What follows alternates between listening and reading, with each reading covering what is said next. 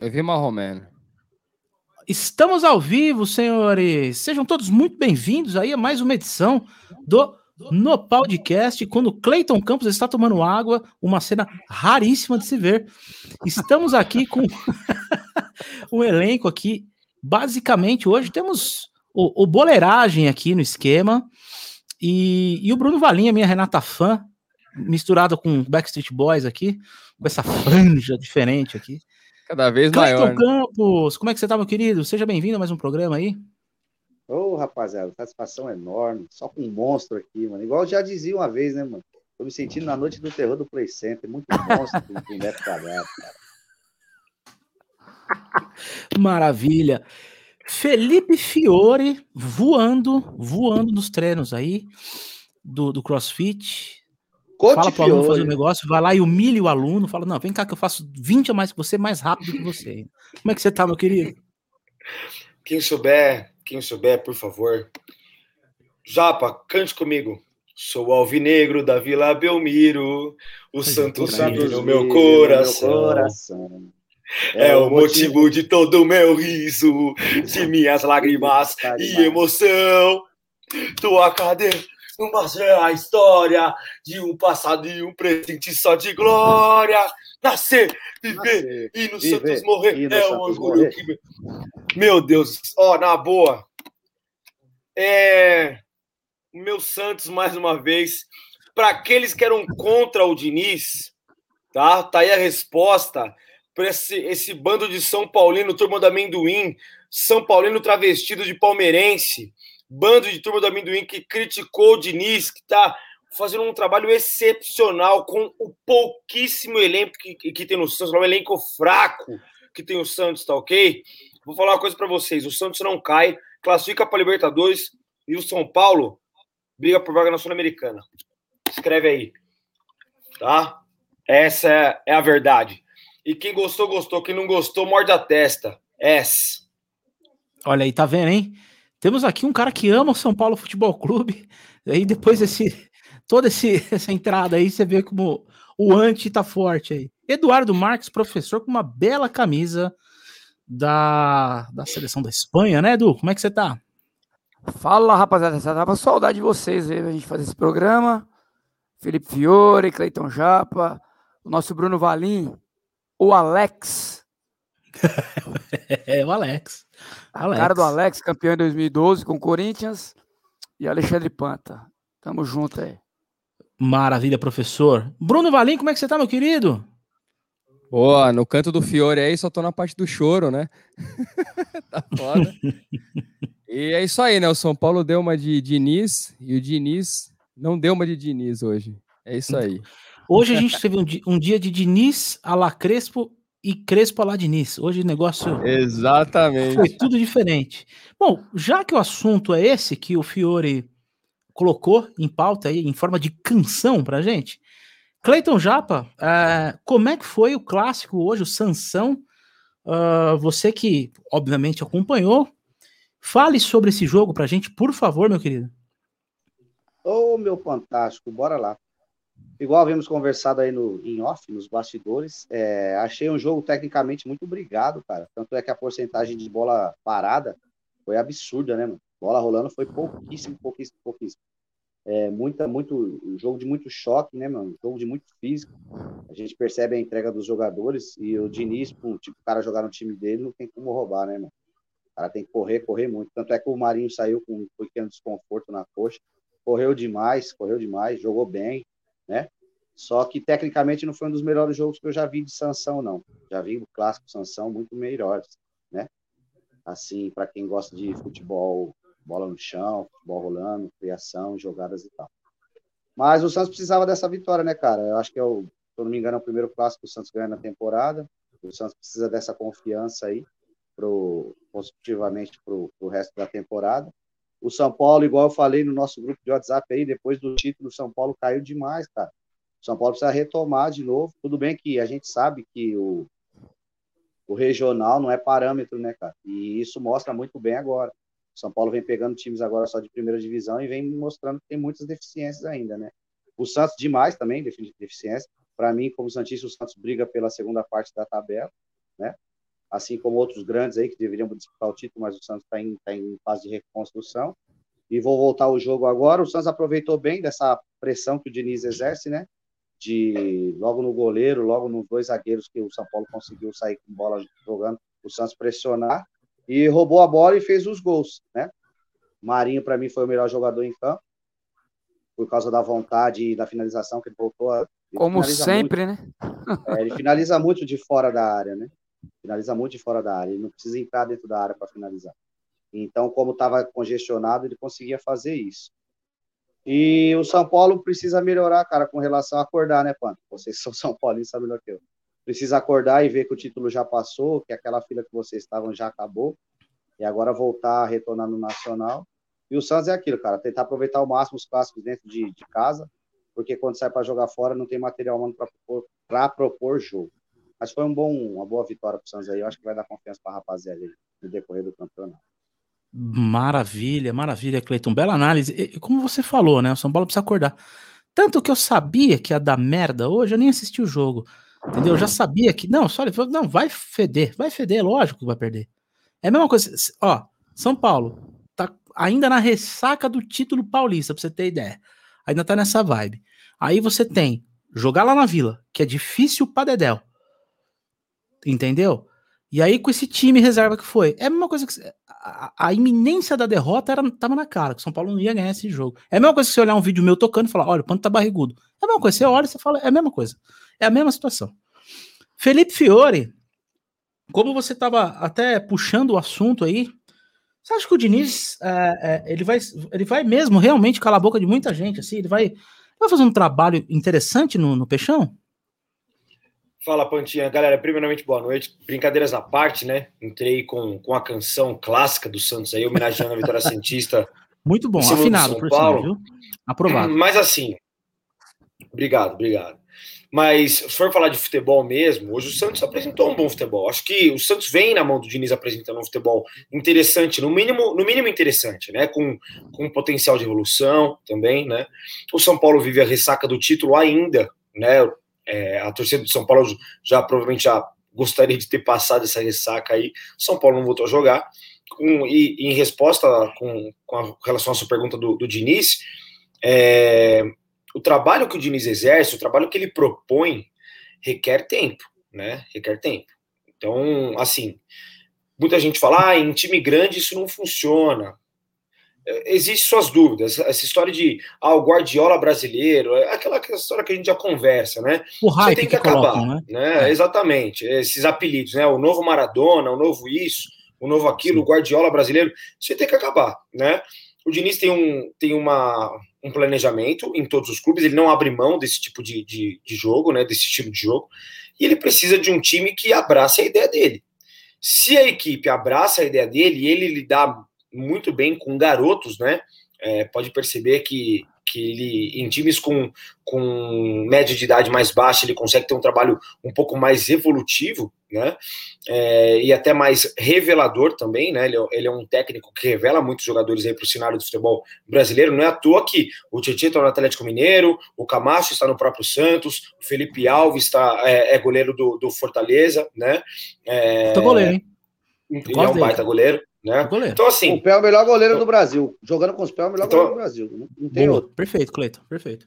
Exa exatamente. O, o Ítalo, que hoje é atacante do líder Red Bull Bragantino, né? Então, assim, existem jogadores que passaram pela mão do Diniz que vem tendo um bom trabalho aí, vem fazendo bons trabalhos dentro dos clubes. Não o Tietê. Acho que o Tietê realmente caiu muito de produção nos clubes que passou. Mas o Camacho não jogou mal no Corinthians. Se você vai pensar bem mesmo, o Camacho não comprometeu em momento nenhum. Né? Foi para o Santos, é, hoje já entrou como titular, né? Foi titular da equipe do Santos contra o São Paulo. É um homem de confiança do Diniz. Então, assim, eu acho que é um processo. Né? O trabalho do Diniz exige paciência. O futebol brasileiro é imediatista, né? Então é uma é. coisa contra a outra aí. Vai ter que ver em qual Isso momento ele vai conseguir se acertar. Isso não muda tão cedo, né, Fiore? Tipo, o fato do futebol brasileiro ser imediatista é uma cultura que, por mais que a gente fale, reclame, bata na mesma tecla, a gente não tem, não, não vê uma luz no fim do túnel que vai mudar esse imediatismo, né? Raramente é. aí você vê na seleção o Tite mantendo o trabalho aí, que né, vai chegar na Copa de 2022, isso foi raro. né? Mas é Tá aquilo errado. que eu falo, é, é futebol imediatista e resultadista. O Tite tá lá, Exatamente. É, mesmo assim com Porque- crítica, né? Galera, exatamente, porque galera perdeu um jogo. é. Porque aquela história do torcedor, ah, se ganhar todos os jogos de 1 a 0 para mim tá bom, isso é uma balela, é mentira. É mentira, né? Ganhou de 1 a 0 a primeira, ganhou de 1 a 0 a segunda, ganhou de 1 a 0 a terceira. Ah, só ganha de 1 a 0. É um time Mas- que quando prestar reverter resultado não vai reverter, né? É vídeo o trabalho do complicado. Abel no Palmeiras, né? Não é Exato. questionado. É, mas tem um lance, tem um lance. Se o Tite fizer 1x0, 1x0, 1x0, 1x0, 1x0, 1x0, 1x0 e 1x0 e voltar com o Hexa, ninguém ia falar nada Pra do 1x0 mim, dele. Exatamente. Ninguém ia Exatamente. falar nada. Meu Mas Parreira. ainda Parreira 94 tá na mesma vibe. Exatamente. O Parreira, se eu não tenho nada, no, Brasil 94, acho que não teve nenhum jogo que o Brasil é, ganhou com uma diferença de mais de um gol, né? Acho que A Rússia. ó, to- A Rússia foi, Foi- 2x0 foi- primeiro, né? 2 a 0 Rússia Brasil, mas 2 a 0, depois Camarões 3x0. 3x0 Camarões. Ah, mas Foram o só Camarões fase foi de mais grupo. elástico. É, aí só o, fase de o- grupo. o Brasil, o Brasil passou sufoco contra a Holanda, foi 3 a 2 o jogo, né? É, passou sufoco contra a Suécia também, se eu não estou enganado, nessa mesma, nessa mesma edição, né? Então, assim, é uma equipe, foi uma equipe é, até certo ponto é, goleadora, né? Mas em determinados momentos encontrou dificuldades quando o jogo do Parreira começou a ser identificado, né? Então, assim, Sim. é paciência, é tempo, é uma questão de, de, de fatores extra-campo também, né? Que, que o Diniz é muito questionado, o tratamento dele com, com determinados jogadores, a forma que ele se dirige ao jogador. Bom, o cara tem que abraçar a ideia, essa é a verdade. O cara tem que abraçar a ideia e, e aí sim as coisas começam a acontecer de uma forma muito mais natural. Maravilha. Então, já tem a primeira cornetada com amendoim aí do nosso querido Felipe Valim, já sentando a- o veneno aqui da, da- do nosso jararaco do, do podcast aqui. Né? O Desieiro pegou bem a filosofia do Diniz. Sacanagem. Eduardo Marques, pegando é, para a gente encerrar esse, esse assunto do Santos, São Paulo. é, agora eu vou perguntar do outro lado, fazendo uma análise. Você e o Bruno vão falar. O que está acontecendo com o São Paulo? Por que, que não tá jogando? Então, Panta, eh, no Campeonato Paulista teve aquele, aquela ascensão, a chegada do Crespo, resolveu alguns problemas ali, né? E o time começou a jogar melhor. Só que, como o Cleiton disse aí em relação a, a parâmetro, o Campeonato Paulista é o campeonato regional mais forte do nosso país. Certo? Tem que levar em consideração quando você é campeão paulista, mas ele acaba não sendo o parâmetro quando se trata para fazer a comparação com o Campeonato Brasileiro. Certo? O time mais fraco do Campeonato Brasileiro, de repente, é do mesmo nível dos, do- dos times do interior, de um ou até melhor. Né? De um, é, um Cuiabá, de um América, né? sim.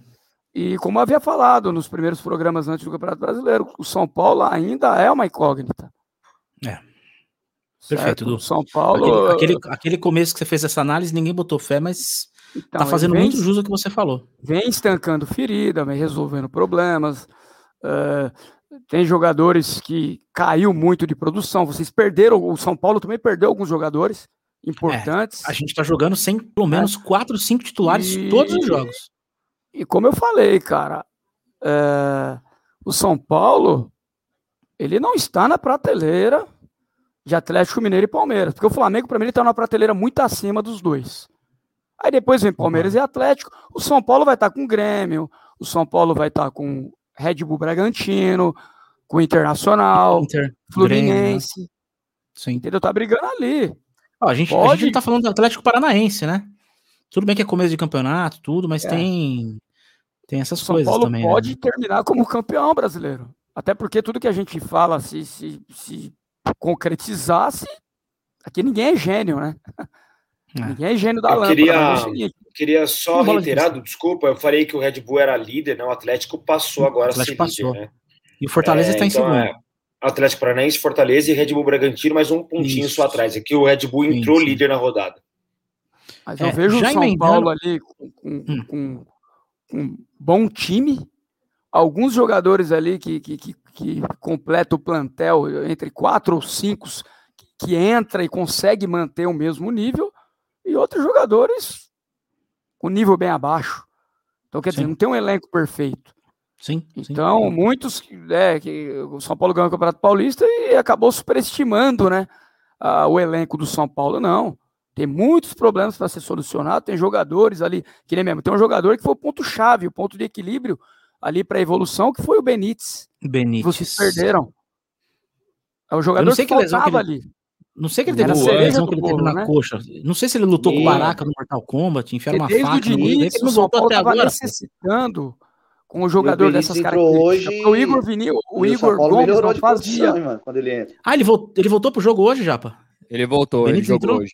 Ele Ele jogou. entrou no segundo tempo, no decorrer do segundo tempo, e o São Paulo cresceu muito com ele. Bom Então. jogador, cara. Tá vendo? Assim, o, Igor, o Igor Gomes não fazia esse papel, o Vitor Bueno não fazia esse papel, e quando ele chegou, ele deu uma outra cara pro time. Aí quando ele se machuca contra o Palmeiras no primeiro jogo da final, o São Paulo cai de produção de novo. É verdade. Bruno Valim, já encerrando Santos e São Paulo aí, é, passando rapidinho, aí já entra em Bahia o empate do, do jogão maravilhoso aqui de Bahia e Corinthians, né? Esse jogaço que teve aí hoje. Jogaço. Os goleiros trabalharam Jogaço. muito hoje. Tipo França e Alemanha o jogo. Vamos lá, encerra o São, Santos e São Paulo aí, Bruno, já, já abre com, com Bahia 0, Corinthians 0. aí. Ah, do São Paulo é o que eu falei no, no programa passado. é, eu acho que deu muito gás no Paulista, porque realmente era o time que mais precisava e estourou muita gente, assim.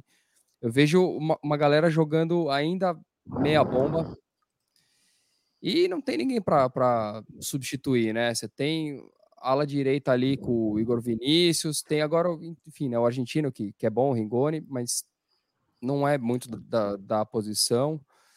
Você tem a falta do Luan, que é absurda. O time fica muito exposto sem o Luan.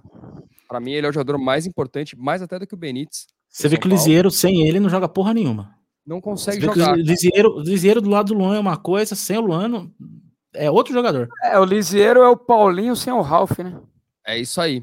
É tipo isso. Maravilha. Ou o Elias sem, o Elias sem É. o Christian lá na época, enfim, né? Aquela... É, maravilha. Não, parabéns ao Santos aí pelo jogo. É, é, eu gosto do Mas é Santos, cara. Santos, Santos, meu amor, como diria o Milton Neves, né? O time do Santos Todo jogou com muito mais Santos. intensidade hoje do que o São Paulo, né? O São Paulo ainda não tá com aquela intensidade que Mas tava aí no você também tem um cara que. Você tem um cara que tá lá querendo não, há seis meses atrás o cara era técnico. Nossa. O cara sabe o que, que tem que fazer ali. Exatamente. Sabe a característica, sabe como vai jogar um Vitor, vai jogar um, um, um Lisieiro, sabe como vai jogar um Igor Vinícius, sabe como vai. Como as merda que o Volpe faz. O cara sabe. Abrindo aí, o então. Luciano de novo, né? É, o Luciano, cara. é, De novo, velho. Sei lá, cara, aí acho que até Uma melhor pena, o Fiore, e o, o Fiore e o Edu até podem analisar depois mais essa situação aí, a gente fala uma hora só, só sobre essa que- questão de lesões aí crônicas quase, né, do Luciano. Bahia é, e, e Bahia zero, né, Corinthians zero. Cleiton Japa, como é que foi esse jogo aí, velho? Você, você chegou a acompanhar? Placar justo? Aguentei. Alguém mereceu ganhar? Como é que foi? Aguen- Aguentei até o primeiro tempo. Depois acordei com mosca na minha baba, porque eu dormi, não teve como, não, cara. Ó, deixa eu falar, o assunto mais importante do jogo foi a cor da chuteira do Jô, que acharam que era verde. E como é Foi corintiano, multado. Tomou multa, né? É, Foi multado. Foi o assunto- é a assessoria, a assessoria de imprensa como dele foi o jogo. público Aí. É. Tá. O, o Jô foi multado pela diretora do Corinthians, né? Foi chamada a atenção. E na dúvida, irmão, posso falar uma coisa pra você? O time não tá numa situação muito boa pra ficar jogando de chuteirinha colori- colorida. Coloca chuteirinha preta e branca. exatamente. De acordo com o uniforme. exatamente, mano. Vai pra campo e vai fazer gol, meu parceiro. Para de colocar chuteirinha colorida pra chamar a atenção de patrocinador. Apesar que é isso que importa pra esses caras. Mas é, ainda mais na fase de carreira que o Jô se encontra. Sou muito grato ao Jô, mas é aquilo que eu falo pra vocês. Não existe ídolo. Acabou, esquece ídolo de, de, de qualquer clube. At- dos anos 2000 até, até meados ali 2005, 2006, o último ídolo do, do- de um grande clube brasileiro é um cara chamado Rogério Ceni. Ponto. Só. O O concurso assim, que Rogério você fala, né? Ceni. Tipo, um caso É, que você fala, não tem o que falar, como um Ídolo. Você clube, né? vê o próprio Hernandes no Ah, São o Paulo. Marcão, né, cara? meu? O Marcão, Exato. acho que o Marcão no Palmeiras também, né? É que o Peraí, peraí, peraí. parou E o Ney? né? Vocês esqueceram é do Ney? né? É que o Marcos parou antes. o Ney? Neymar colocou. o É, Neymar não, colocou o Neymar o do Santos. O Neymar Cara. colocou o Santos na justiça. É isso que eu ia falar, ele saiu meio mal do Santos. Não é Isso é um tão ídolo. Não, Absurdo, todo cara. ídolo, a maioria dos ídolos Pode sai pela porta ídolo. dos fundos, isso é normal, pô. Entendeu? Absurdo isso. Eu acho um absurdo isso. Entendeu? Uma contratação que pro Santos rendeu, poderia render muito mais, na verdade, né? Uma venda que pro Santos poderia render muito mais. Rendeu um 8 a 0 no Camp Nou, é uma merreca de dinheiro em cada transferência que o Neymar sofre aí. Foi isso que essa é a verdade. Um absurdo não, mas que fizeram não tem nada a ver com o que ele na, representou na venda, de campo, não. Na, na, na, venda do Neymar. Agora é o seguinte, ídolo, ídolo, ídolo do Corinthians, quem tem é o escudo, a camisa preta e branca. Do São Paulo, a camisa tricolor. Do Palmeiras, a camisa verde. Acabaram os ídolos do futebol. Todos são profissionais. Eu trabalho num lugar, o Eduardo trabalha em outro, o Panta trabalha em outro. Se chegar uma empresa não, e contratar você, você trabalho, quer tanto, baixo, meu parceiro. Tchau. Sou músico, não trabalho. É, exatamente. Você entendeu? O, o, o Panta, chega uma, uma banda para você e fala assim, Alexandre Panta, eu vou te contratar, contratar por 500, beleza? Aí chega outra, fala assim, eu vou te contratar por mil. Você é profissional, parceiro, você vai lá por mil e acabou. Exatamente. Não tem essa. Então acabaram os ídolos do futebol. Jô, paga a multa aí, parceiro, beleza? Paga a multa, na próxima você coloca a chuteirinha preta e branca e vai jogar bola, irmão. Eduardo Marques, você concorda com o ponto de vista do Fiore aí, cara? Em relação aos ídolos ou em relação ao, ao, ao jogo? Começando pela chuteira do Jô. Você acha que a multa foi válida? É, é válido, né? Se é uma política da empresa, né? Você tem que acatar. Se a política da empresa não. É porque assim, o verde para mim não significa nada. Eu uso verde e não me incomodaria de um jogador do Corinthians usar o verde. verde Só que se né? existe uma política dentro da empresa, você tem que acatar e respeitar.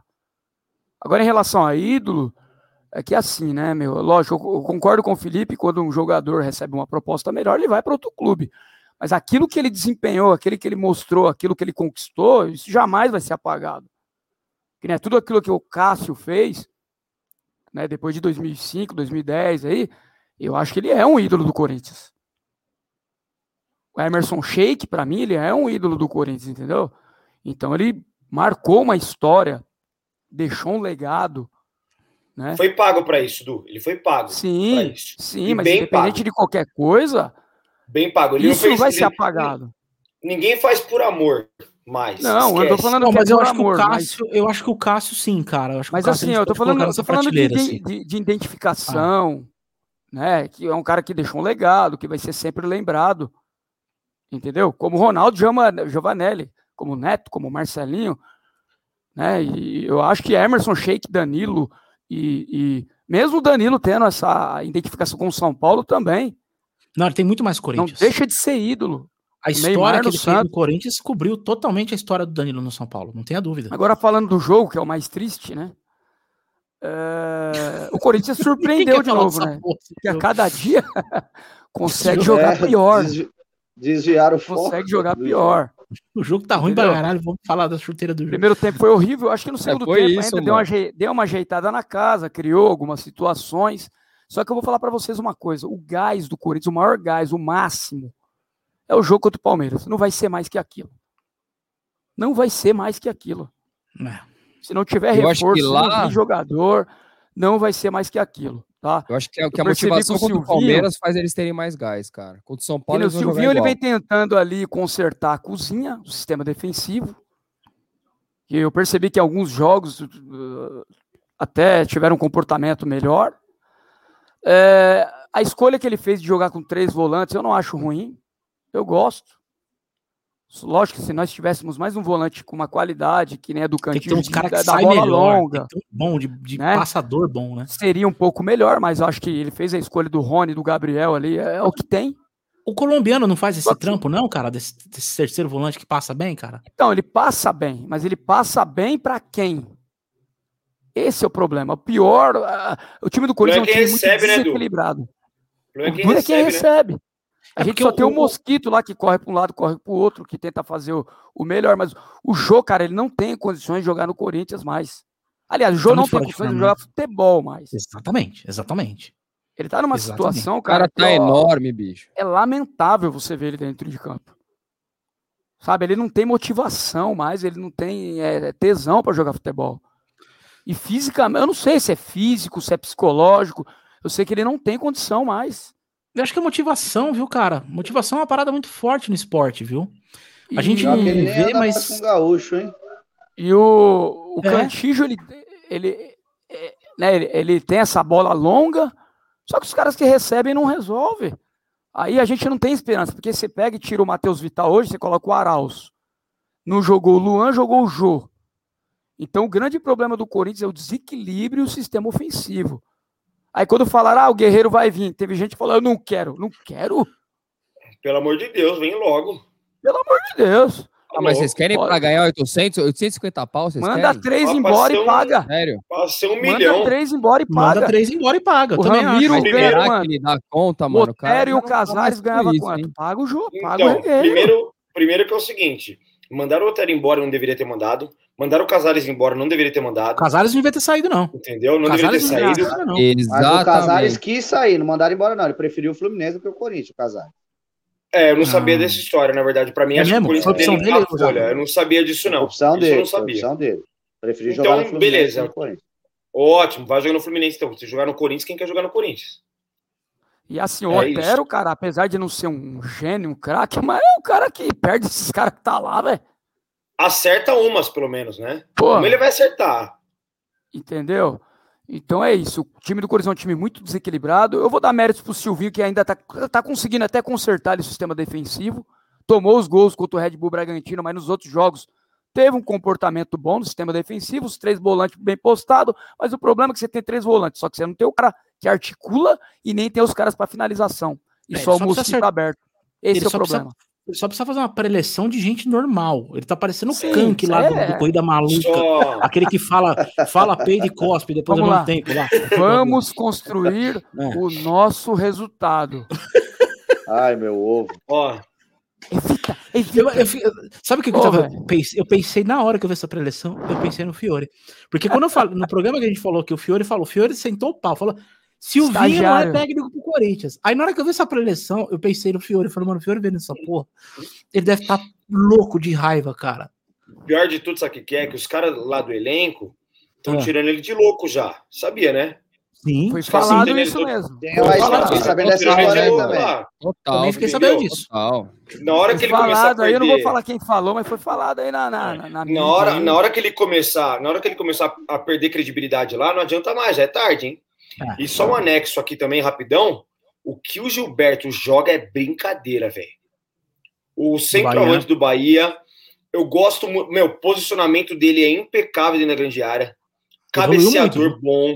de Evoluiu São Paulo demais, assim. Durante um Demais. tempo chamaram ele de novo, novo Chiesa, né? Parecia, que ele parecia o Chiesa jogando. Não, Eu ele é não muito mais bola que o tá? Chiesa, sempre foi. Pô, Mesmo Não, uma mas sabe, assim, Paulo. sabe o que Não, acontece? só pra Essa qua- definir eu ele é muito Vejo melhor. toda essa qualidade aí que o Felipe falou no Gilberto. Só que eu não sei se é um cara que aguenta uma camisa pesada, velho. Mas é isso que eu ia falar agora. Ele não É jogou isso- mal no é São Paulo. Exatamente isso que eu ia falar. Ele agora. não jogou mal no São Paulo. Não Ele não jogou. teve sequência. Mas Não eu acho jogou. que assim, no momento de crise, eu não sei se ele seria o cara para tirar o clube Não, de uma hoje- crise, por exemplo. hoje- Entendeu? Hoje eu queria Fião, ele deixa eu fácil. falar uma coisa. Deixa eu falar uma No coisa. Corinthians ele joga. No Corinthians falar, ele joga. não está- Ele no Corinthians não hoje é melhor que todo mundo. Gilberto não está abaixo de Pablo e Éder, não, viu? De forma alguma. Ele não está Ah, abaixo de principalmente Pablo do e Pablo. Não. Não, do Pablo, Pablo- certeza que não. Do Pablo ele tá Não, acima. nem do Éder, e- nem do Éder. O Éder não é O tudo isso aí, acho, não. não sei, cara, não sei. Eu gosto não, do é- Éder, não, mas não, do Pablo, não é tudo isso lá. aí, não. Não é tudo isso aí, não. O Pablo, tudo isso aí, que é a, a contratação mais cara da história do São Paulo. Pelo amor de Deus. Puta aquilo, merda. É a mesma coisa que você pagar um. Ô, ô, ô, Cara, Edu, artilheiro ganhei do na Mega Sena. O que, que ano, você mano. fez?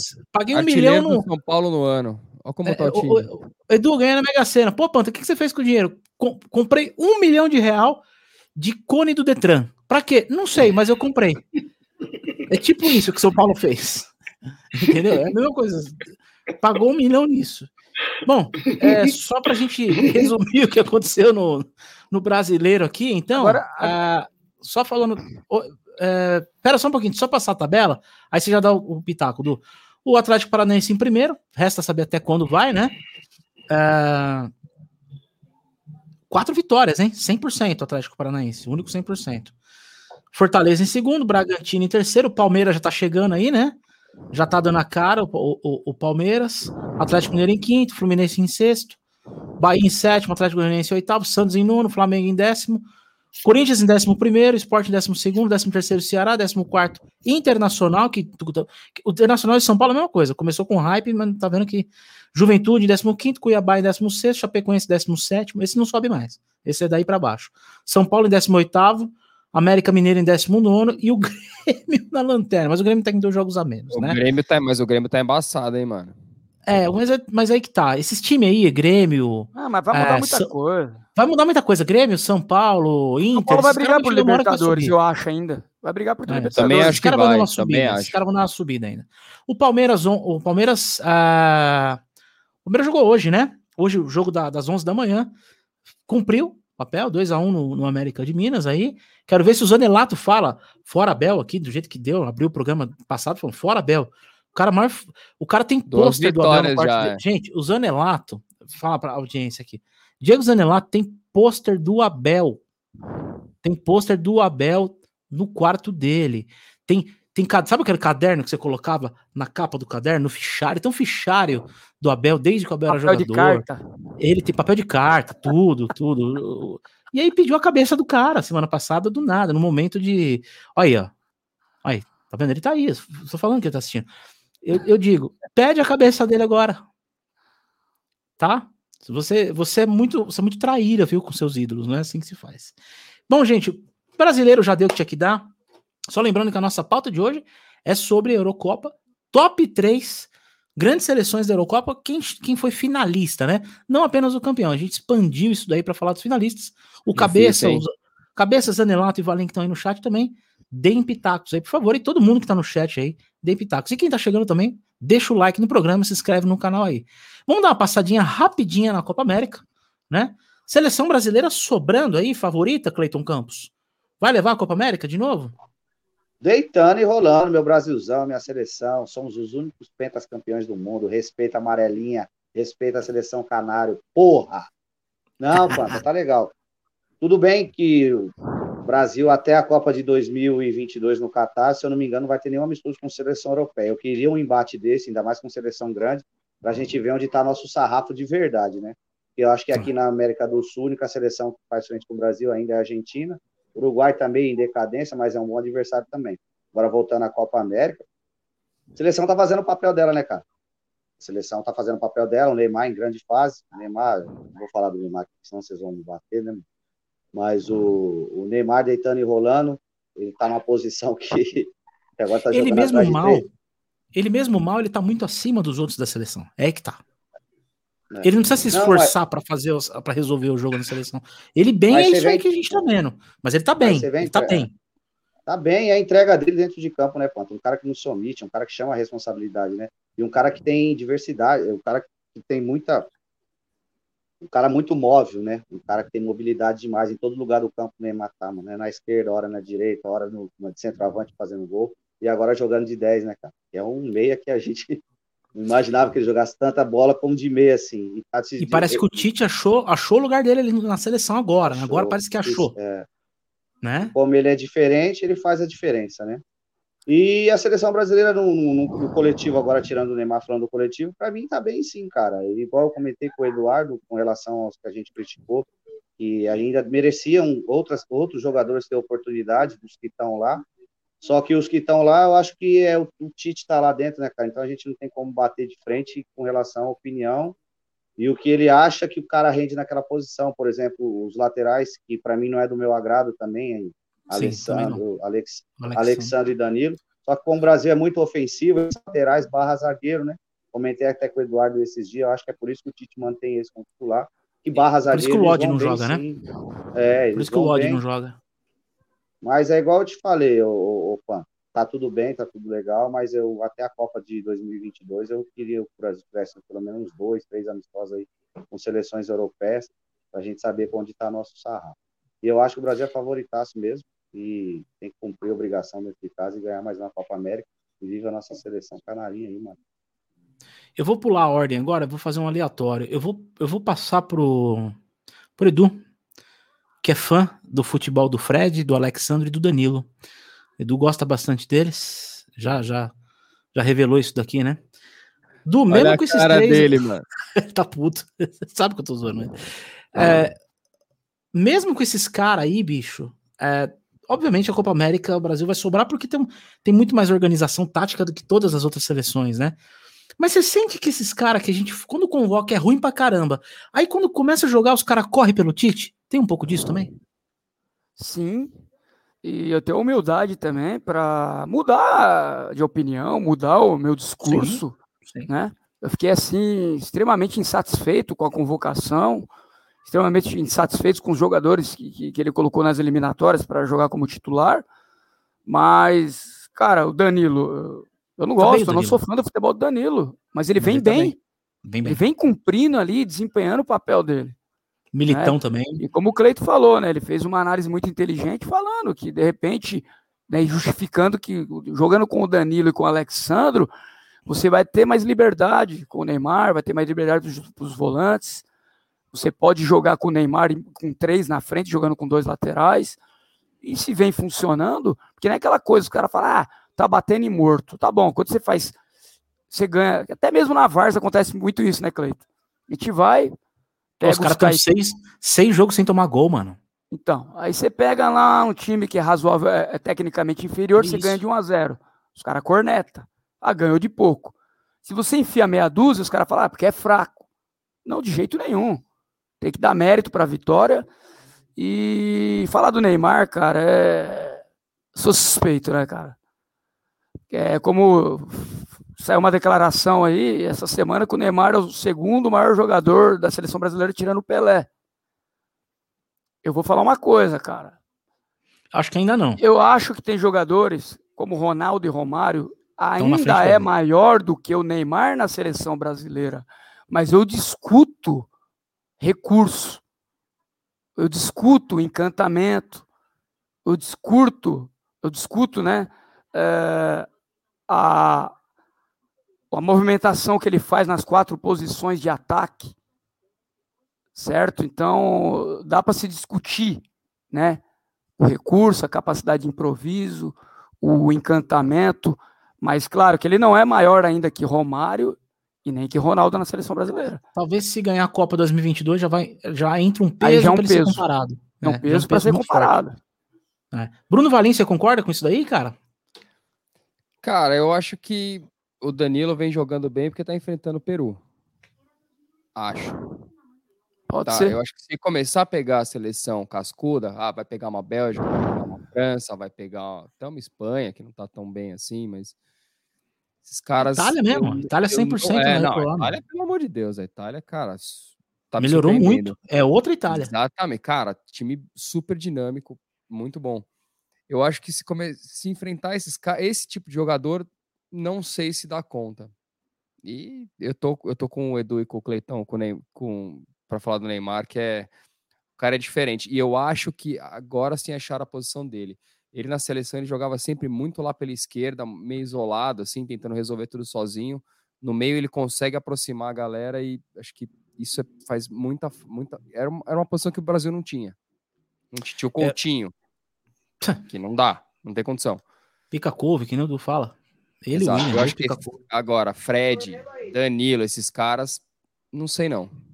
Eu posso, eu vou passar pro Fiore. O Fiore já vai emendar seleção e já vamos entrar em euro. Tá? O Fiore já vai fazer essa conexão, mas eu quero dar um, um pitaquinho da seleção, tá? Esse Fred é muito ruim, gente. Horroroso. Esse Fred, esse Fred ele é muito ruim. Eu não sei como esse cara foi parar no Manchester United.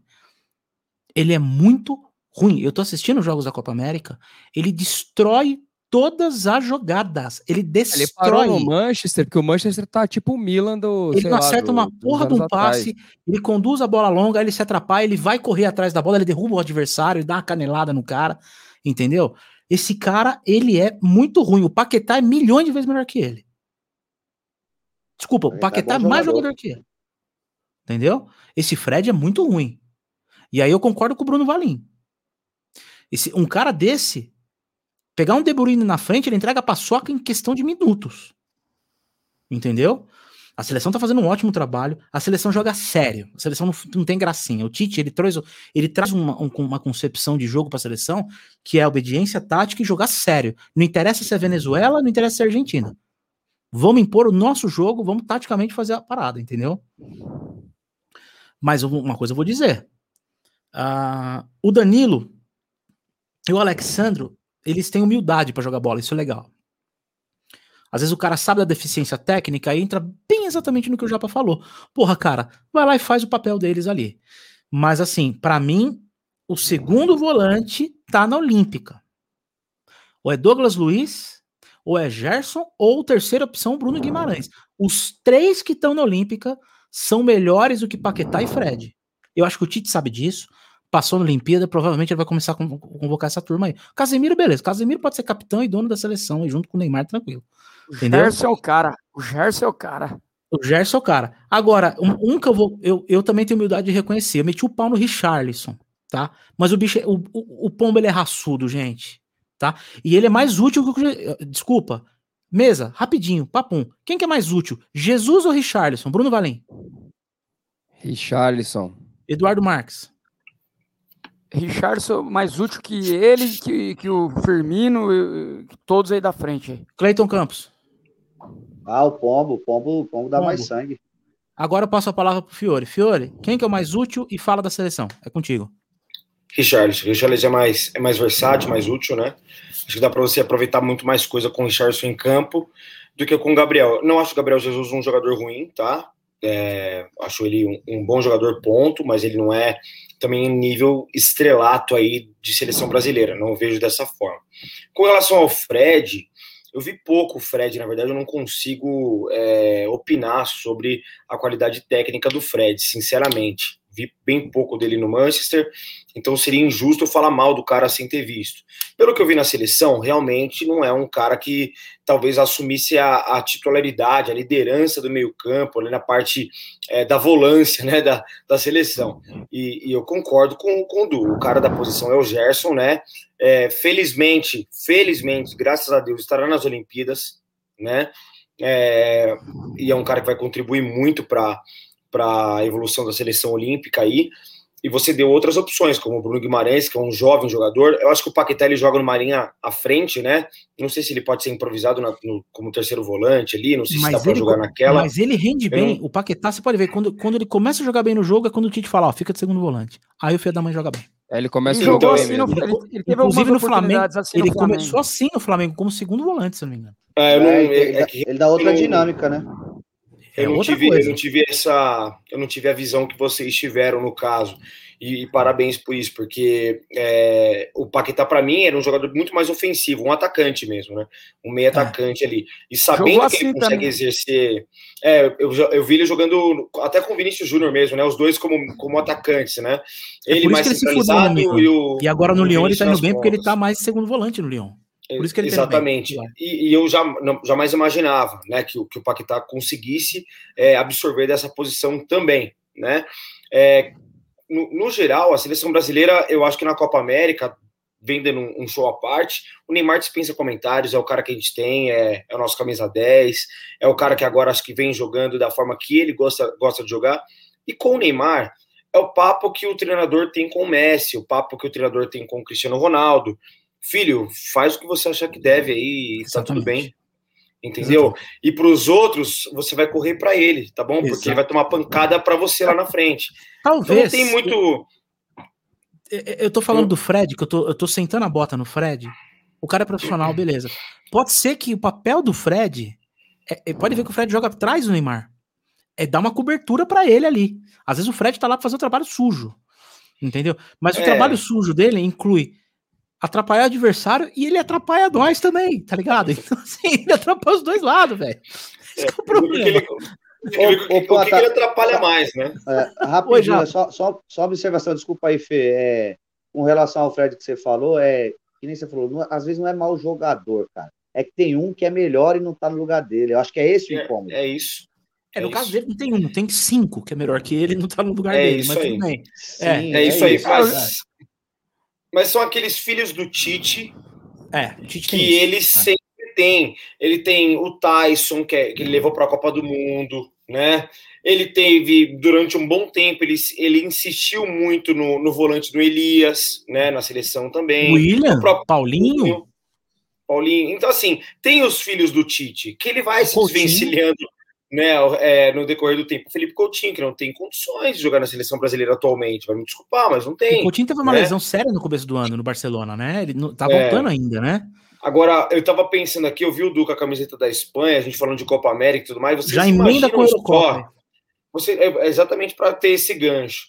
Vocês já imaginaram o Thiago Alcântara fazendo a função do Fred? Pelo amor de Deus. Você imaginaram um negócio desse? Qualidade de passe des... absurda, né? O desperdício que se tem na seleção brasileira. O Thiago Alcântara é jogador de Copa do Mundo na seleção brasileira. Com certeza. Entendeu? É jogador muito versátil, muito versátil. Então, assim, até queria já puxar esse gancho para facilitar para a gente entrar no assunto, Panto, e dizer que, assim, hoje a seleção brasileira pode-se dizer que a seleção brasileira tem um, um estilo tático de jogo muito próximo do futebol europeu. Sim. Perdeu, sim. perdeu um, entre aspas, encare bem a questão do perdeu, aquela brasilidade, e adquiriu uma maturação europeia no futebol, de não se abater com o adversário. Se é o Peru, joga da mesma forma como se fosse com a Argentina, como vocês falaram. E isso é maturidade. A Alemanha tem muito disso. Encare quem for. Teve, né? é. Então, assim, é, é essa maturidade que o Brasil precisa começar a, a absorver, adquirir para conseguir é, voos mais altos aí dentro das competições é, que vem disputando, né? Perfeito, perfeito, Felipinho, muito bom, cara. É, entrando no assunto e na pauta de hoje, que é a top 3 seleções da Eurocopa, né? É, eu tô com a tabela da Euro aqui, uh, rapidinho, só para vocês entenderem como é que tá o panorama da Euro atual, tá? A Itália 100% já passou no grupo A, junto com o país de Gales. Tá? A Suíça está esperando aí para ver os melhores terceiros colocados para ver se tem essa. se consegue a classificação, né? O grupo B, amanhã tem a terceira rodada. Finlândia e Bélgica, Rússia e Dinamarca. Bélgica vai, fazer, vai também passar 100% aí. Essa segunda vaga tá aí entre Rússia e Finlândia aí. É o que se desenha, né? Holanda também fazendo o papel dela no grupo C, Ucrânia em segundo, junto com a Áustria brigando, Macedônia do Norte já foi para Cucuia, no grupo D, República Tcheca e Inglaterra brigando aí. Tá? Então, eu falo que a Inglaterra tem potencial, mas tá sempre, tá sempre verde, né? Parece que nunca vai, cara. Né? A Croácia tá no balaio aí também, então tá em aberto também. É, Terça-feira tem é, República Tcheca, Inglaterra, Croácia e Escócia, grupo E, Suécia, Eslováquia, Espanha e Polônia. A Espanha tá. Espanha tem que dar uma acordadinha, dois empates, né? Então tá em terceiro. Se vacilar, fica fica fora também. E o grupo F, que é o grupo da morte aí nessa Eurocopa, França em primeiro com quatro pontos, a Alemanha de, despertou a Alemanha, acordaram a Alemanha, né? Justamente quem? Portugal. Portugal gosta de dar uma acordada nos outros, né? É, e foi um jogão de bola. A Alemanha está em segundo, junto com Portugal com três pontos. E só que é o seguinte, por que que tá ruim para Portugal? Porque a terceira rodada, Portugal pega a França, meu velho, e a Alemanha pega a Hungria. Entendeu? E então assim, Portugal vai ter que se virar agora. Então, esse é o cenário que está a Eurocopa atual, tá? Que para mim já foi melhor tecnicamente, já não, não tá no auge, não, tá? Pra, pra... eu entendo que o futebol europeu tá sempre superior, mas já vi euros melhores aí, né? Não tá aquele primor. Cleiton Campos, meu querido, seguindo a pauta de hoje. Na tua opinião, o seu top 3 seleções aí, Eurocopa, Ô, oh, meu monstro, de todos os tempos. Eu vou falar as que eu vi. Aliás, tem uma que eu não vi, mas tem tapes dela que dispensa comentários. Que inclusive vai ser a minha primeira. Que é aquela Holanda do, do Van Basten, do, do né? Eu acho aquela Holanda lá das Eurocopas que teve foi a melhor, assim. Gosto muito, cara. Gosto, gostei muito daquela, daquela França do Curteiro Zidane, inclusive, né? Campeão da Euro em 2000 uma seleção que pô, fez a gente sofrer chorar, mas era uma seleção muito boa, com a cereja do bolo Zizu, né? E a Espanha do Tic Tac, cara, que para mim foi um, um, que era a base do Barcelona, um dos maiores times que já, já teve na história do futebol. E assim como no Barcelona, eles desempenharam um papel muito legal também na, na seleção da Espanha. Então eu fico com essas três, aquele meio campo de chave, Iniesta. Faltou só o Messi ali, né? Mas e é uma Espanha bicampeã, na... né? Uma Espanha é, de uma tem... geração bicampeã, né? 2008, 2012, né? É, tentaram naturalizar, o Messi lá, mas ele foi fiel pra caramba argentino. É verdade, bem lembrado. É, Ainda bem que não deu certo. É, seria uma covardia também o Messi Porra, ser é espanhol e jogar naquela seleção com Xavi, Iniesta, Davi Vidia, Busquets, Sérgio Ramos, que saiu do Real Madrid, que para mim foi um dos maiores zagueiros que eu vi jogar também. Até o Fernando Torres jogava bem lá. O time era tão bom que até o Torres jogava lá, mano. Fernando é. Torres fartileiro lá. inclusive, em 2008, o gol do título foi dele. Nas finais, inclusive, né? É, o gol do título é. em 2008 foi 1x0 contra a Alemanha, tava duro, foi dele. Né?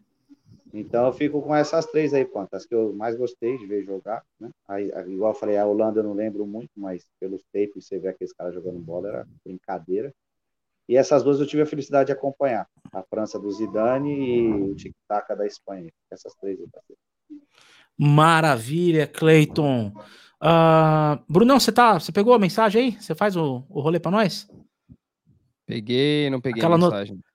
Não, é que para você fazer a Renata Fã da vez, dar aquela notadinha. Aí ah, só pra... ah, Maravilha. Eu vou, vou passar pro Fiore agora. Fiore, as seleções que te marcaram, assim, que, que você falou, porra, emblemáticas, o seu top 3 aí pra gente que marcaram mesmo, acho que marcou muita gente foi a Grécia, né? A Grécia marcou a gente pra caramba na Eurocopa aí. Puta que pariu, né, bicho? Caragones. Caragones. Puta jogo Caragones, ruim, né, Nicopolides. É assim, Nicopolides, é, goleiro, né? marcou, né? Acho... Nicopolides era goleiro, cabeça é, goleiro. branquinha. Papadopoulos, exatamente. Só Era faltava ter saga de mínimo... ceia de Pegasus, saga de gêmeos. Parecia. Grécia, parecia Santuário Grego, ali é foda, cara. Pare... Ali não tem ideia. War. É, era o Kratos. Nossa, só os caras tudo ali. Mas assim, eu, eu, eu, separei três seleções, até por, por um nível de, de dificuldade. Não tem como não falar da Holanda, né? Que o, que o Cleiton falou né? É, Samaras, né? Ó, oh, verdade, o, o cabeça, lembrou do Samara, o cabeludo, né? O cabeludinho, né? Pode crer. É, é o cabeça tá é... tá falando da Samara daquele filme lá. O... Dele depois. Teve a música dele depois, né? Ele tá falando Ô, da Samara, Samara, Samara, Samara, Samara do chamado, aquela que sai do poço, assim, que você vê TV e vem de pegar. É essa aí que ele tá falando. o, eu separei três aqui. É, são três seleções que, que fizeram, fizeram grandes jogos também, né? Na, nas finais. Bom, a Holanda, a, a, Holanda era um absurdo, né? Tinha Ruud Gullit, Van Basten, só aí acho que já, já daria para parar, né? Então já daria para frear aí, chega. Né? Mas daí tem uma Dinamarca de 92 que tinha Laudrup, né, que era um ótimo atacante, né? Tinha o Schmeichel, que era o goleiro da época da Dinamarca, em 92, que era um baita goleiro, né? Tinha o Jensen também, o zagueiro, jogava no, como volante também, que era um excelente jogador. Então a Dinamarca, a Dinamarca, exatamente. A Dinamarca de 92 acho que marcou bastante também, era uma zebra, né? Era um campeão improvável para a época, porque em 92 tinha uma França muito forte, com Deschamps jogando. Até 98, né? Boa Exatamente. parte desses caras aí era, era jovem que foi para 98, né? Que o, deu um trabalho Blanc, porra pra seleção brasileira. Petit, é. exa exatamente. Eu tenho, eu tenho separado aqui, se vocês quiserem, eu posso falar rapidamente. Ó. A seleção dinamarquesa tinha o Schmeichel, Nielsen, Olsen, Andersen, esses todos que já existem até hoje, né? Só que são outros caras. Mas tinha o Laudrup, é, o Elstrup e também tinha o Schmeichel e o Larsen, que acho que eram os jogadores mais, mais famosos da época aí da Dinamarca. A França, Laudrup, né? Ou não? Tinha só, um, do, só, tinha, do, só tinha um Laudrup, Só né? tinha um, um Laudrup, que era, que era o camisa, que era o camisa 11, né? Ah. Era o camisa 11 na época. O 10 era o, o Elstrup, que era o meia esquerda, jogava muita bola também. E o Schmeichel, né, que era o, o comandante da, da defesa da Dinamarca, era o goleiro. Na seleção da França, de 92, que era uma das, das aspirantes aí a, a campeãs, é, Silvestre, zagueiro, Petit, Blanc, é, Deschamps, Papin, Fernandes, também jogava, é, Duran, Cantona, era um dos atacantes da França em 92, o técnico era o Platini, né? Então era uma França muito forte na época, né, em 92. Era uma França de respeito. E ganhou da Alemanha, cara. A Dinamarca ganhou da Alemanha, é, que tinha o Collor, zagueiro, né? Que era muito bom. E a gente é... tinha outro Collor aqui na época. 92. era, é. Esse era, era, bem, era um bem cuzão, por sinal. É. A, a, Alemanha tinha Klinsmann, tinha Schulz na época, né? Então, assim, é, a Dinamarca marcou a época, na minha opinião, com essa seleção aí. E a minha terceira, minha terceira escolhida foi a Espanha de 2012, Espanha, que né? chegou, chegou pronta por, chegou da Copa, né, de 2010 já pronta, né?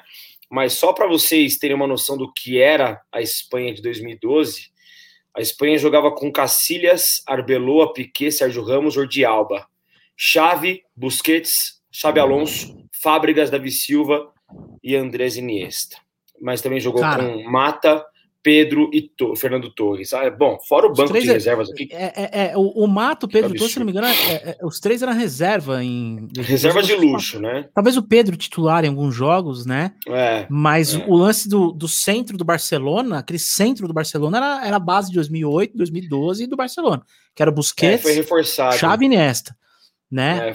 Foi, foi reforçado Fábricas pelo também, fase, é. grande fase. O né? Fábricas, jogou em 2008 fase, é. como titular, se eu não me engano. Uhum. 2012 não lembro, acho que também, né? Era banco. Em 2012 ele era banco, acho que o Fábricas. O Fábricas ah. era banco em 2012? Acho que era banco em 2012. Em é, grande fase é. Fábricas. Em uma das é, duas ele jogava, não lembro qual. 2008. Eu acho que ele jogou 2008 ele jogou, certeza. 2008 acho que jogou. titular, dois, titular 2008. Foi, foi, era o cara da, do meio campo também, né? Era um dos, né? Mas a, a Espanha foi reforçada na, na época e muito bem reforçada é, no meio campo com o Xabi Alonso, né? Que começou a ganhar muita notoriedade também no futebol é, europeu lá nos grandes clubes e, e fez a, a Espanha melhorar, evoluir ainda é, mais. É, esse, né? esse cara dava uma base. Imagina, ele. É que, é que assim, eu não lembro se quando ele jogava, o Busquets, o Busquets jogava. Porque talvez 2008, alguns jogos o Busquets era banco dele. Não sei se o Busquets foi titular é. em 2008. Porque o Xabi Alonso sempre eu vou falar uma coisa. O Busquets foi 2008 era o Xabi Alonso. O Busquets jogou 2012, era, era o centro do Barcelona. E o Cabeça tá falando uma parada aí que eu também acho. A de 2012 ainda era melhor que 2008. Com certeza. E os caras é, cagaram, vieram, e vieram sólido, com né? um salto alto do caralho em 2014, por isso que se fuderam. Porque se tivesse humildade para jogar, era time para brigar ali com a Alemanha, Brasil ali nas, semifinais. Ainda Só para vocês terem uma é ideia. É o... Torres, né? É, eu acho também. O, o, time da Espanha ainda contava na época com Navas no banco, com Cassorla, Sim. com Llorente, entendeu? Tinha Vitor Valdez no gol, né? Então era uma equipe que e ganhou de uma Casilhas Itália titular, né? que Casilhas titular ganhou de uma Itália que não era fraca não. Tinha Buffon, tinha Barzagli e Bonucci na zaga, Chiellini também, né? Pirlo, tinha Marquísio, De Rossi, Balotelli em boa fase, né? Que era. O Balotelli acabou com a Alemanha na semifinal. Não foi, Eduardo? Tinha. Que o Balotelli. Acho que contra a Alemanha, não, o Balotelli. Eu não me recordo. Não me recordo. 2012, se eu não me engano, o Balotelli jogou pra caramba. Ô, Fiore, fechou teu áudio aí. Não, jogou muito. O Balotelli jogou demais contra a Alemanha, meteu um, um, gol arco de fora da área, deu uma pancada Nossa no gol. Agora eu tô lembrando. Golaço, foi, acho que foi 4x0 Itália, se jogou 4x1 Itália, um negócio assim, se eu não tô enganado. Foi uma goleada. Não, foi, acho, que a Itália bateu de, acho que a Itália deu de 2x0, se eu não me engano, na, na Alemanha, Certeza. mas a Itália matou, assim, não deixou jogar. Foi, é. Jogou muita é. bola. Foi a Itália dos velhos tempos, assim. Bom, são as três seleções que eu separei, assim, que mais me chamaram a atenção. É, da Dinamarca, óbvio, foi o ano do meu nascimento, né? Mas tive que estudar algumas coisas por hoje aí para ver. E tecnicamente era uma, uma equipe com, com cérebro europeu. A Dinamarca era o, era o cérebro europeu da época. Assim. Você vê como você é novo. Nessa época eu já fumava, já. Você é novo. já comprava já comprava Hollywood no, no Mercaltino aqui, já, já, já era. Brincadeiras à parte. Na época nós já tava ralando lá no, naquela quadra de futebol society perto da Armênia. O Edu já tava terminando a faculdade já. O Edu tava quase entrando no nocaute. lá naquela, naquela quadra de futebol society, Altino, perto da sua casa. Top, top Society do. do, do, top society. do velho, do velho ruivo. Pegou o Top Society? Do seu Fidel, do seu Fidel. Fidel, seu Fidel. Do seu Fidel. Porra. O Cleiton não lembra disso aqui, né? Lembra, quadra né? Society, grama sintética ah, da história do mundo. Mas, é, eu acho criado, que é mesmo. criado na periferia, no subúrbio de Osasco. Então, mas eu nunca tinha visto uma quadra de futebol de, de, de, de grama sintética. Foi a primeira vez na minha vida. Hum, Cleitão era só no terrão, né, Cleitão? Eu sou um dos artilheiros lá. Eu tenho mais de 1.500 gols. Ô, Du, Você tá chutando bola sozinho lá, né? Terra, cobreiro e lombriga. A única coisa que eu tinha contato na, na, na, na infância. Como é que é, ô Japa? Antes eu ficava batendo ah, bola sozinho e contava os gols. Bruno, o Bruno Valim falou que eu só era terrão, né? Eu falei para ele que as únicas coisas que eu tinha contato na infância era com terra, cobreiro e lombriga, mais nada eu tinha contato. Esse Cleito é demais, cara. Esse Cleito é, é, é... Fala seu sofrimento, mas vou comer uma bolacha recheada com 14 anos de idade, cara. Nossa senhora, pô, pra que, que é? Você era filho do seu pantaleão, do, do, do meu xará de sobrenome? Que que, ó, oh, não vou levar vocês pra ver os outros tomar sorvete, aquela piada que você sempre conta lá pra nós. Pô, você falou. Vai, Du, aproveita, aproveita que você, você já mandou essa daí, vai pro teu top 3 aí, meu velho. Então, como o Felipe havia dito, eu não queria cometer nenhuma injustiça, né, meu? Porque às vezes fala, ah, vou colocar as que eu vi e tal, mas eu dei uma puxada, uma pesquisada, alguns tapes e tal. E eu vi uma história interessante e algumas curiosidades, né, ao longo da história. Em 1927, estavam pleiteando para fazer essa competição. O francês Henri, Henri de Lavold, né? Como que é o, é o nome da, de da, taça até hoje? De Lavaux. De Lavaux. Né? E, e ele não foi respondido. Mas em 1954, que foi fundada a UEFA, foi o momento em que começaram a se organizar e ele morre em 1955. E ele era o secretário-geral. Aí o filho dele assume o cargo, né, para alimentar ali a, a, a, o sonho do pai, né? Só que a primeira competição ela vai ser realizada em 1960. Né? E alguns países da Europa, os, Inglaterra, Alemanha Ocidental, e, e, e, Itália, ignora a competição. Aí depois de 1960, de, de, né, de, de 64 para lá, aí entra as, as, as, equipes mais fortes e aí a Eurocopa se torna o que é de fato hoje a Eurocopa, é né? nessa época o contexto político de cada país era muito Exatamente. influente para dentro de campo. No e aí que a Segunda Guerra era foda. Eu Tinha estabeleci muito um critério, político. só que o critério nem sempre dá para para você acompanhar ali ao pé da letra, né? Porque o que, que eu fiz, né? Eu, olhei e falei, poxa, os times que ganharam a Eurocopa e nesse meio tempo dos anos ganharam uma Copa do Mundo, você tem que dar mérito. Porque o que acontece? Quando ganha uma Copa do Mundo seguido de uma Eurocopa, sendo depois ou antes, você percebe que tem ali né, uma equipe sólida, uma equipe forte, que não teve ali nenhum tipo de, de, de, de sorte. Que nem Portugal, me desculpa. Portugal ganhou a Eurocopa da, da, de 2012. 2016. Não, foi a última. Foi a última. É o último campeão. Foi o pior campeão. campeão. de todos os tempos. Vocês sabiam é disso? O ano passado não teve a Euro em virtude da pandemia, foi né? Pênalti, né? Foi através de pênaltis, né? Exatamente. Ele foi ganhar o primeiro jogo numa, semifinal. E eles ganham um jogo durante toda a competição. Que é a final, então, né? Eu não vou escolher. Tem como escolher eu adorei. Portugal, entendeu? Eu adorei, eu amei que eles ganharam da França. Eu fiquei feliz pra caramba que eles ganharam da França. Eu adorei. Então, é, aí eu estabeleci esse critério. O único que vai sair do critério é o terceiro colocado, que é a Holanda de 88. Então eu escolhi a Holanda por causa do encantamento, futebol vistoso, bem jogado, e um time com um conjunto maravilhoso, taticamente fantástico e com individualidades. A Holanda, a Holanda é o Vasco da Eurocopa. É. Porque jeito, assim, né? além de ser taticamente bom, você tinha um zagueiro que foi o maior artilheiro, zagueiro artilheiro da história do futebol, que é o Koeman. Sim. Você tinha o Gullit, que era um jogador, talvez um dos jogadores mais versáteis da história do futebol.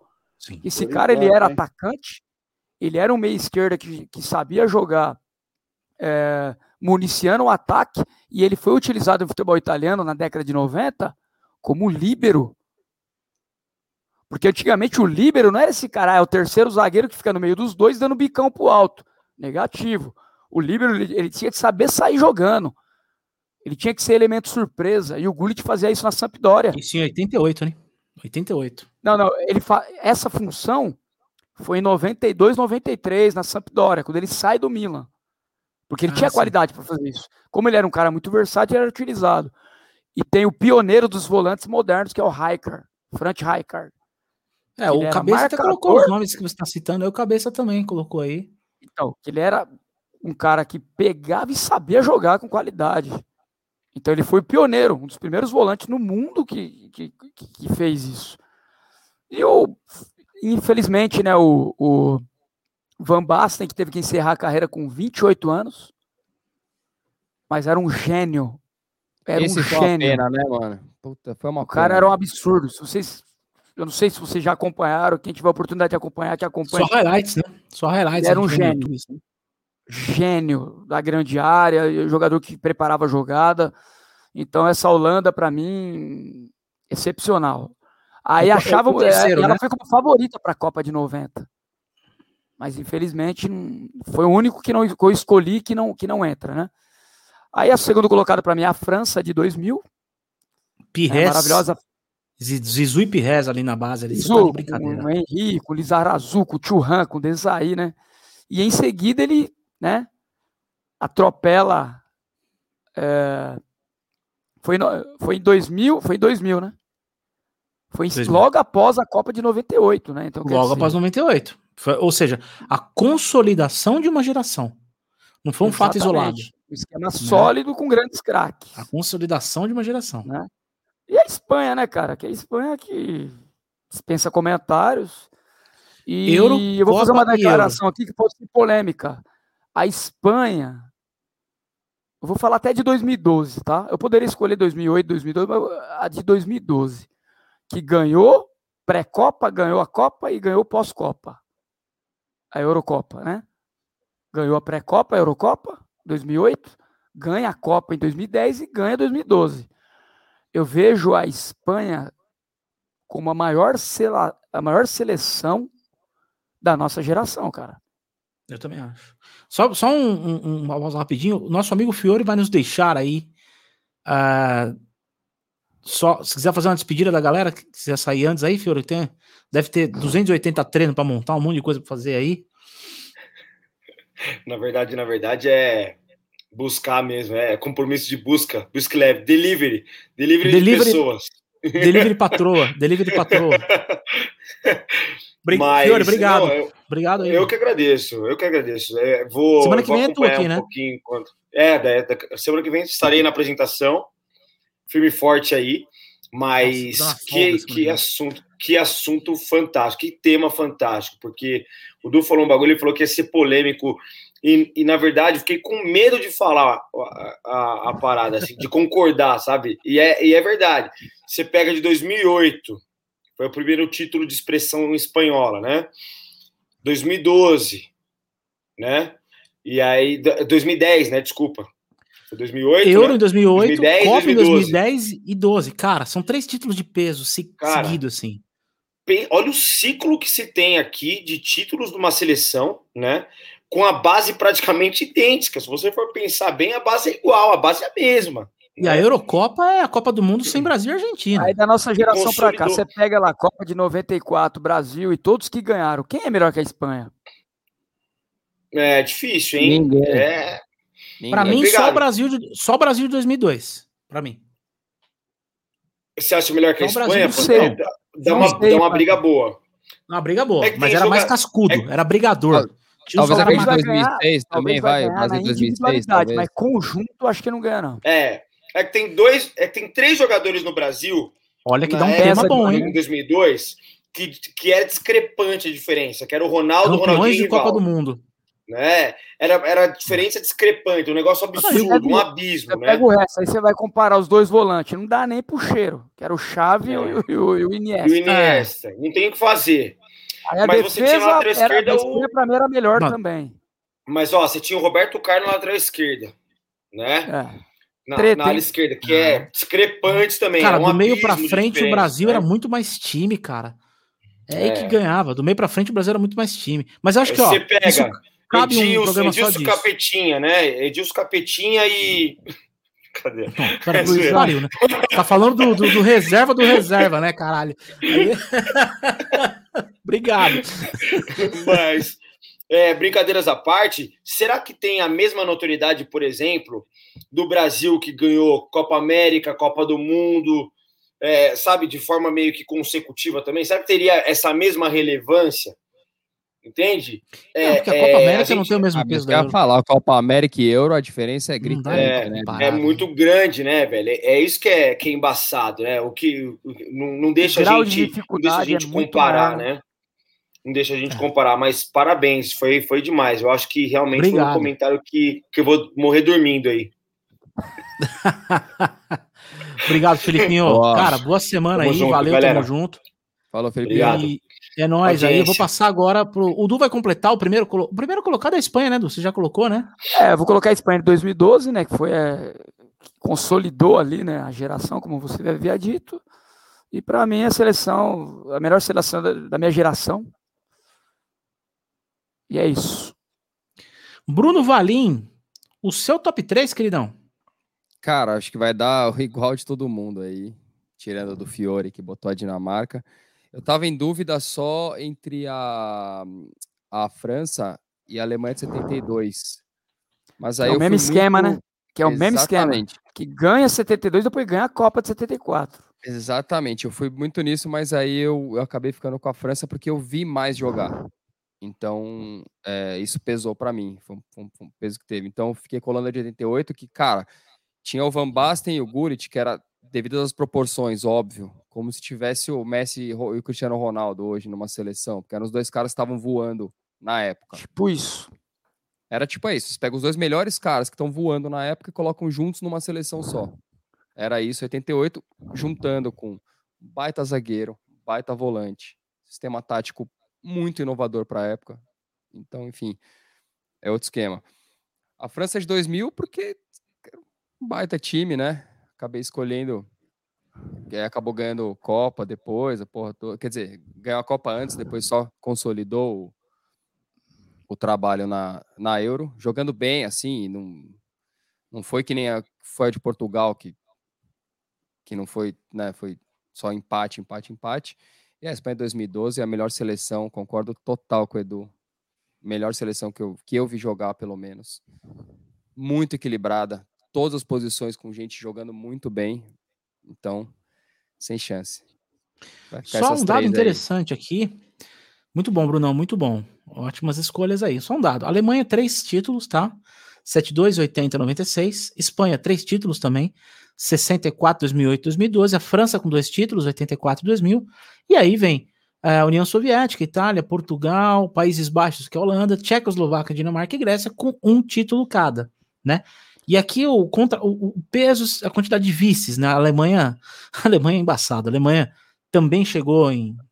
A Alemanha, e, e a União Soviética chegou várias vezes, né? Nas finais também, né? A União, União Soviética, Soviética, também tem três, três finais aqui, né? Era um, um baita time, lugar. né? Antigamente. É, a Alemanha um tem três time. vices, dois terceiro lugar e um quarto lugar.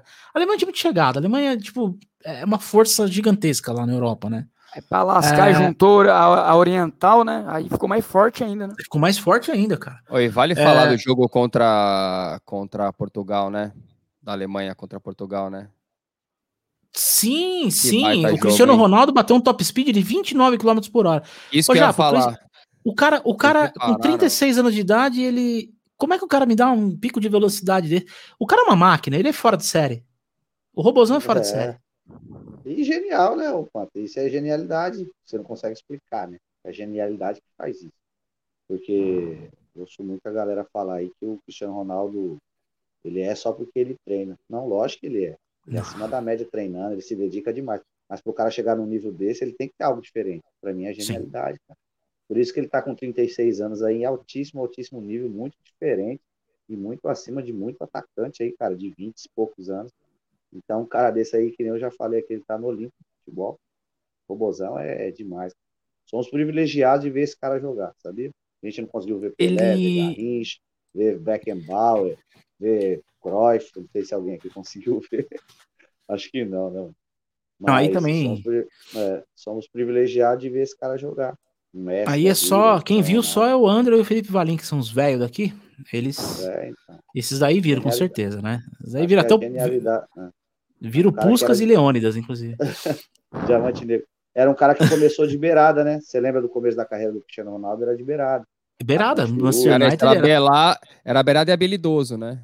Pedalava É, pra caramba, né? é, Toda hora é, pedalando, mudou pedalando, o fazendo firula. E, e se virou um cara, um centroavante que, meu Deus do céu, eu acho que o mundo não viu um centroavante. Gente, esse. O cara, pela seleção de Portugal, ele tem 106 gols.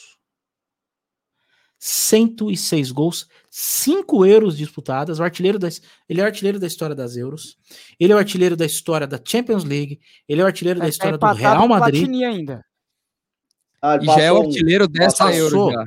Ah, Não, passou já passou. hoje? Passou hoje, no, então, é. no último.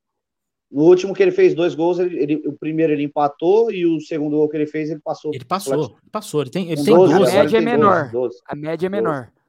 Porque Ah, não, o, mas média- o- Mas média por média, você ele vai fez- ver o Romário, o Pusca. Ah, aí têm uma foda-se média também, né? absurda. É, sim.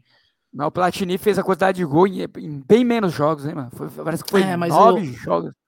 Mas aí quem vai marcar, cara? Quem, quem que vai ficar pra história do futebol mais na frente? Não Sim, tem. Aí sim. não tem, entendeu? Porque é o seguinte, é, é, ele é um cara que. Você já pensou se esse cara me ganha a Copa de 2022? O que que esse cara vai, vai ficar. Deus o livre. Qual é o patamar que esse cara vai chegar se esse cara ganhar a Copa de 2022, o Cristiano Ronaldo? É, eu não quero porque eu sou Messi, né? Mas Eu não, é o contrário. Eu quero que eu não quero, eu não quero que o Messi ganhe. Porque se o Messi ganhar a Exato. Copa, não, aí fuda, aí não, que Messi é maior que esquece. Esquece, pelo amor de Deus, não deixe esse argentino ganhar a Copa não. Deixa ele aposentar sem ganhar porra nenhuma. É, eu torço para que aconteça isso na seleção. Eu não quero que ele ganhe nada. Quero que É, ele se e- lasque na seleção brasileira. Ele E pode fazer o mil- eu vou falar pra você. A gente. Na seleção ó, argentina, desculpa. Agora, agora, uma linha de pensamento aqui. Ó. O Neymar e o Messi, eles não ganharam Copa do Mundo e muito difícil ganhar. Certo. Tá mais fácil pro Ney, mas tá, Só que- eu acho que tá mais fácil pro Neymar. Sim. Só que mesmo assim, cara, os caras, a gente vem com aquela dúvida, né? Os caras tá entre os melhores de todos os tempos. Isso- Você vê o isso- peso dos caras. Acima, Porque às vezes acima Copa da do média eles são. apaga muita coisa, entendeu? Ah, tal. Ah, o cara ganhou. Que eu já vi falando que o Rivaldo joga mais que o Zico, porque o Rivaldo ganhou Copa, não sei o que e tal.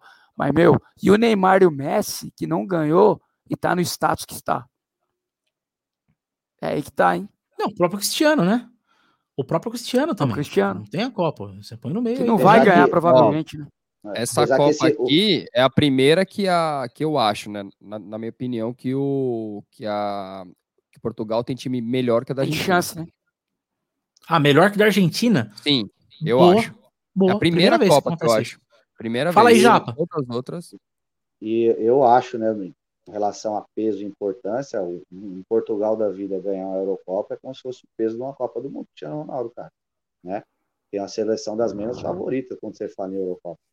Tudo bem que a campanha foi ruim, igual o Eduardo disse, foi muito empate e uma só vitória, cara, mas só que ele tem esse trunfo, né? Que o Messi não tem. Ele ganhou a Eurocopa Exatamente. Portugal. né? E eu Exatamente. falo pra você, cara. Cristiano Ronaldo, Messi e Neymar, eles só precisam ganhar uma Copa pra ficar do lado do Pelé ali. Ponto. Qualquer um É dos três mas- que ganhar uma Copa. Mas, o, o Du, eu não coloco. Eu. Eu, eu, assim, eu, eu, eu- Tecnicamente, eu acho o Neymar eh, no nível de. Tá na mesma prateleira desses três, assim, de potencial técnico.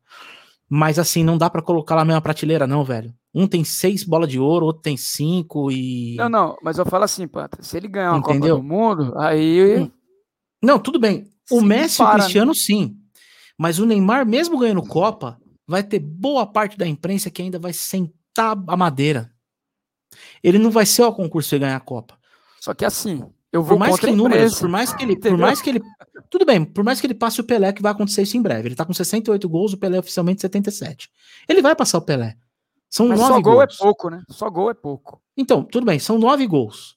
O que, que ele tem pela frente? Tem a Copa, tem mais três, quatro jogos de Copa América, tem mais uns 10 jogos de eliminatória e tem a Copa de 2022. Isso porque ele vai jogar 2026 também, pela idade dele. É isso que eu ia falar, tem muito Então, tempo assim, ainda, mano. Ele pode passar de 100 gols, ele pode fazer o que o Cristiano Ronaldo fez em Portugal. Mas assim, a realidade é uma, se ele não ganhar a Copa, ele não vai estar no panteão de, de Romário, de Ronaldo, de Pelé. Não. Não vai estar, ponto que acabou. Ele pode ter 110 gols. Entendeu? É, é, é, aí entra também a mentalidade de, de- disso, né? Que nem o Cabeça tá falando assim, o Messi, pô, o Messi não tem Copa América. O que não apaga é a genialidade dele, de um cara que tem seis bolas de ouro, velho. Exatamente. Entendeu? Não apaga. Isso não apaga. Bom, gente, vamos embalar esse programa aqui. Foi bem legal. Eu não dei meu top 3, né? Você acha que vale a pena? Fala aí, pô. Bom, vamos lá. Manda Vamos lá. bala. Ó, o meu terceiro lugar aqui, eu vou muito na linha de raciocínio de vocês. Tá? Mas eu vou colocar a Holanda de 88, justamente por não ter. é, é, no- por, por ter, ter jogado um futebol muito bom, mesmo não tendo ganho em 90, ter pego essa sequência que o Du colocou de uma forma muito inteligente esse fator, ter uma sequência boa. Em segundo, a França de 2000, que aconteceu a mesma. Olha, olha que interessante, gente. Percebam, de 2002 pra cá, time que ganha, tirando o Brasil, tá? Time que ganha a Copa, vai pra Copa seguinte com um salto alto do caralho cai na primeira fase. Itália, 2006 pra 2010. França, 2000 98 pra 2002. Brasil lembram disso? 66. Né? O Brasil, 66. Sim, sim, tinha isso daí também. A, a Espanha, a Espanha em 2014. Então, para mim, o feito da, da- dessas seleções que conseguiram emplacar esses títulos foi muito legal. Ou seja, a França de 2000, que é o meu segundo colocado, poderia ter chegado muito forte para 2002 se não fosse cair na primeira fase. Ali só que você tinha um Pires cortado por lesão e você tinha um Zidane bichadaço voltando que não tinha condição de jogar um jogo inteiro. Tá? Então a, a França em segundo.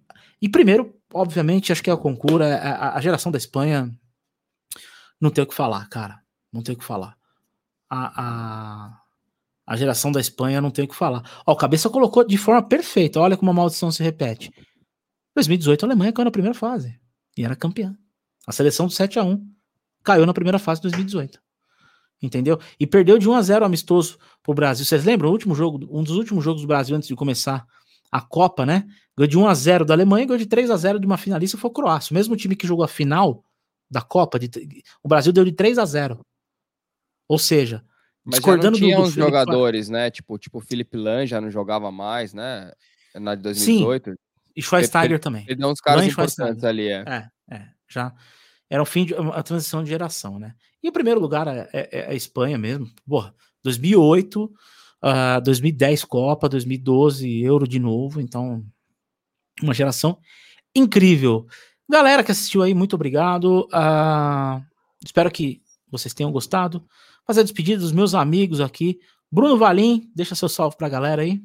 Como sempre, muito obrigado aos corajosos ouvintes, telespectadores. Tá difícil. Tá difícil. é, tá difícil, mas vambora, né? Não deixa Ah, de seguir merda. nas redes aí, dá aquele like maroto e vamos pro próximo. Valeu, rapaziada. Eduardo Marques, professor Edu, muito obrigado, meu velho. Agradecer a todos que acompanharam até agora, né? E enaltecer o trabalho de todos aí, que trouxe muito conteúdo e muita sabedoria aí. Um abraço. Muito bom. Cleiton Campos, feliz por ter matado o tricolor hoje. E o Peixão tá vivo. Obrigado, Cleiton. Valeu mais uma vez aí, mano. É nóis, meu mano. Obrigado vocês aí por mais uma vez pela oportunidade aí. Boa semana a todo mundo. E dê aquela moral pra gente aí nas redes sociais aí, rapaziada. Opa, exatamente. A gente tá no Spotify também, né?